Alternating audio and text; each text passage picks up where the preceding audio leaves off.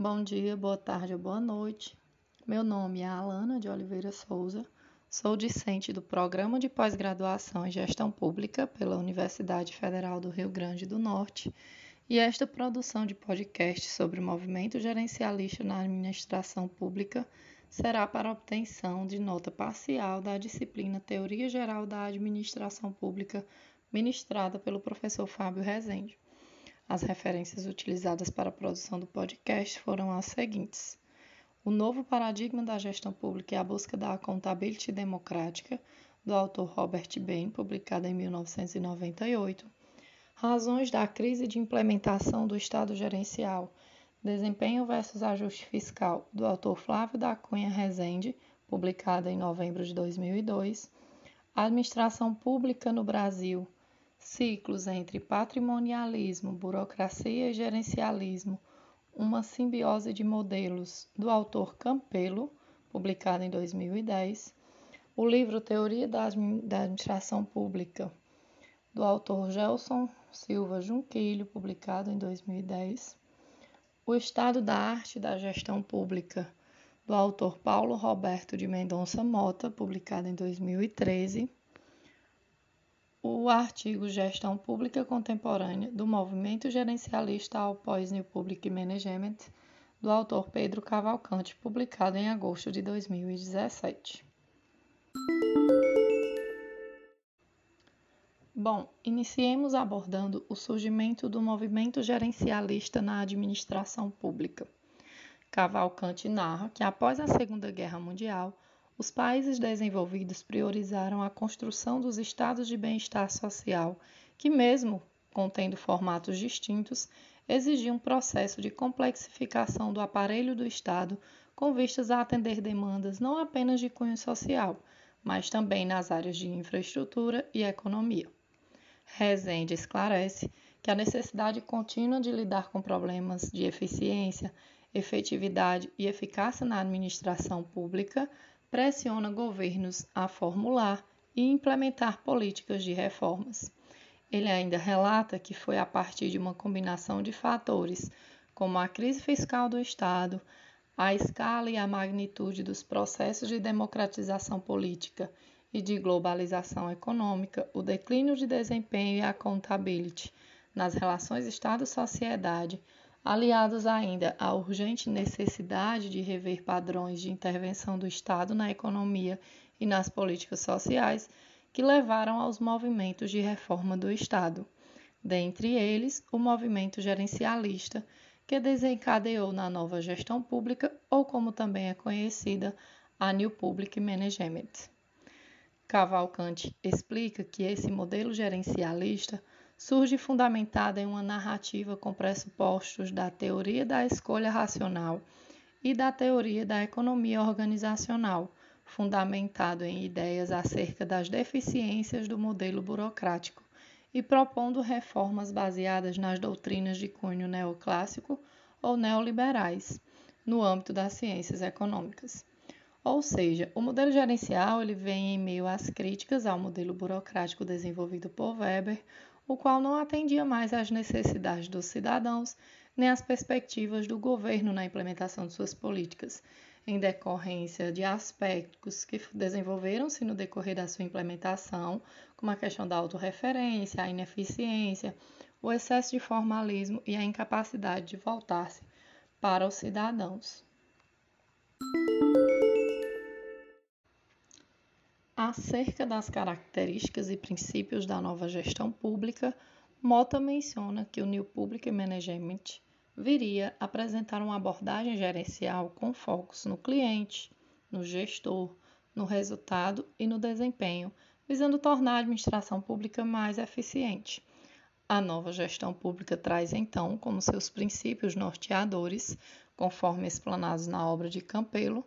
o interesse público, a accountability, a descentralização, a participação social, a transparência, a honestidade, a liderança e a eficiência. Todos esses princípios voltados para melhorar o desempenho dos gestores públicos. Cavalcante vem esclarecer que, devido à complexidade e modificações ocorridas no decorrer dos anos, a literatura divide o New Public Management em duas gerações. A primeira, no final dos anos 70, tinha como uma perspectiva central a necessidade das organizações do setor público se adaptarem e funcionarem aos moldes da iniciativa privada. A segunda geração se caracteriza pelo enfoque das iniciativas reformistas na busca por eficiência e redução de gastos, complementarmente à priorização da qualidade dos serviços prestados, o empoderamento do cidadão no processo de escolha de serviços através da competição entre os órgãos, accountability e transparência. As reformas gerenciais passaram por crises de implementação. Rezende aborda sobre o paradoxo de implementação das reformas gerenciais e explica que este pode ser compreendido a partir do impasse em torno das demandas contraditórias por controle. O ajuste fiscal demanda mais controle sobre a burocracia e suas organizações, no sentido de promover o uso devido de recursos, bem como a prestação de contas e o controle orçamentário. Ele complementa dizendo que a questão do controle fiscal se torna fundamental para explicar a cooperação ou não das agências administrativas com propostas de reformas. Quanto maior o interesse em promover uma política de reforma que se propõe a alterar radicalmente a forma de controle que regula a relação entre formulação e implementação das políticas públicas, maiores as chances para o insucesso das reformas administrativas. Por outro lado, a pressão por maior racionalidade nos gastos públicos com o ajuste fiscal produz uma necessidade de maior precisão nos controles quantitativos sobre o funcionalismo público. Rezende esclarece que as reformas podem ser mais bem-sucedidas quando os problemas de desempenho são, de forma planejada, detectados e atacados, pois essa contradição em torno do controle torna problemático obter a cooperação para os objetivos das reformas gerenciais. Alguns autores trazem críticas ao novo paradigma da gestão pública então, aprofundando-se um pouco mais quanto ao princípio accountability, conceituado por Junquilho como a responsabilidade que o servidor deve ter perante si mesmo e perante ao cidadão, por meio da prestação de serviços públicos, bem como a obrigatoriedade de prestação de contas à sociedade das ações de toda a administração pública, bem aborda questionamentos feitos aos defensores da nova gestão pública acerca de pontos relacionados à contabilidade democrática e diz que este novo paradigma da gestão pública deve responder às seguintes perguntas: quem decidirá quais resultados devem ser produzidos pelos gestores públicos? Quem deve responder pela produção desses resultados? Quem é o responsável pela implementação do processo de accountability? E como irá funcionar esse processo de accountability? É importante o apontamento de tais questionamentos para melhorarmos o controle social e o desempenho da gestão pública. Ao responder esses questionamentos, comparando o paradigma da administração tradicional com a nova gestão pública, bem traz sugestões e críticas aos defensores do novo paradigma quanto à responsabilização do processo de accountability. E entre elas, ele menciona que para ser dado aos servidores, aos agentes públicos, maior autonomia quanto à tomada de decisões políticas na execução de suas atividades, deve-se pensar acerca da tomada de decisão descentralizada, da responsividade, do empowerment, que é a utilização do poder discricionário pelo servidor, e da capacidade de inovação desses servidores.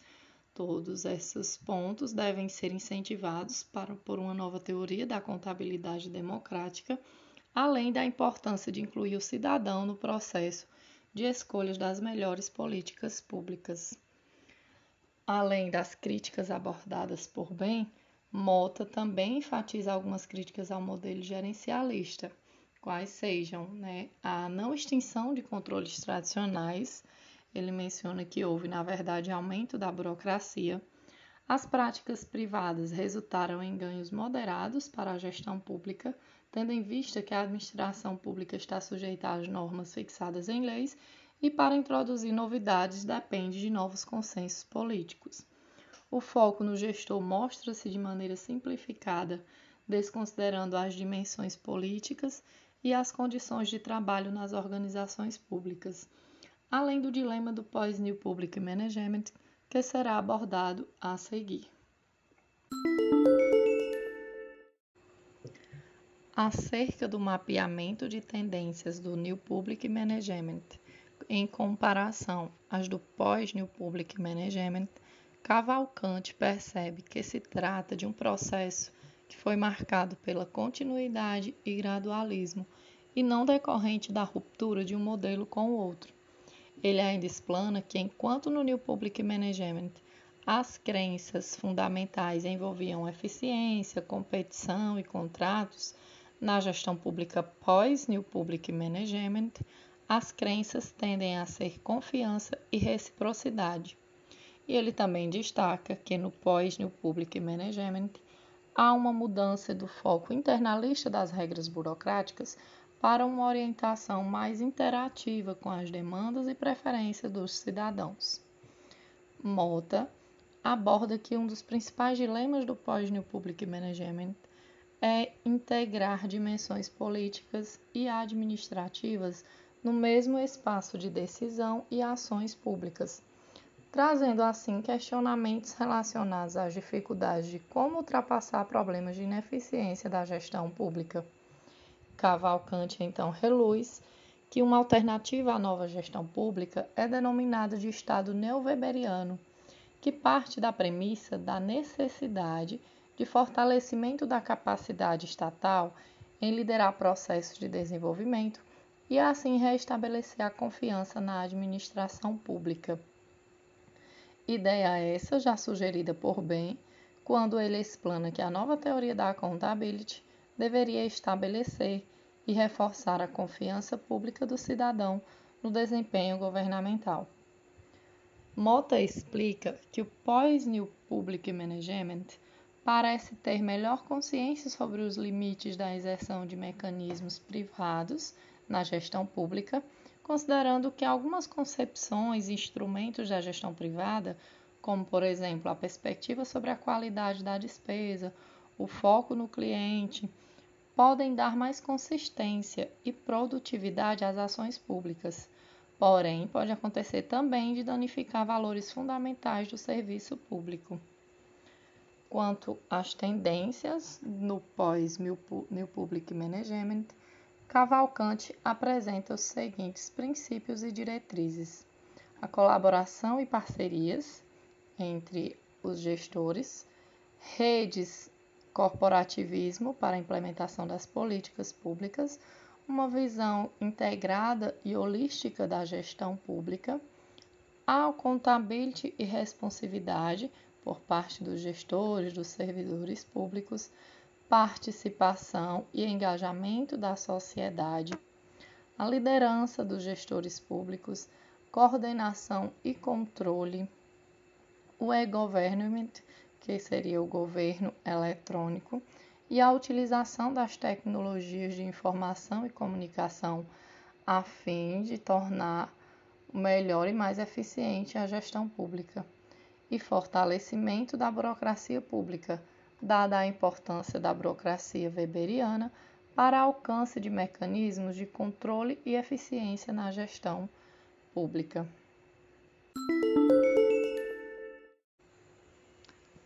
Por considerações finais acerca do movimento gerencialista na administração pública, constata-se que nas reformas administrativas gerenciais há a busca pela eficiência e qualidade na prestação dos serviços públicos, pelo envolvimento do cidadão nas decisões políticas e no controle dos atos dos gestores públicos, pela maior autonomia na atuação dos servidores públicos quanto à tomada de decisão no processo de implementação de políticas públicas, bem como pela colaboração em rede, que teoricamente são características necessárias para um melhor desempenho da gestão pública. Porém, na prática, infelizmente, tem-se uma realidade em que ainda há muito o que melhorar, seja através de maiores controles da atuação pública e incentivo à participação social efetiva, seja por meio de reformas políticas que impactam diretamente na forma de realizar gestão pública.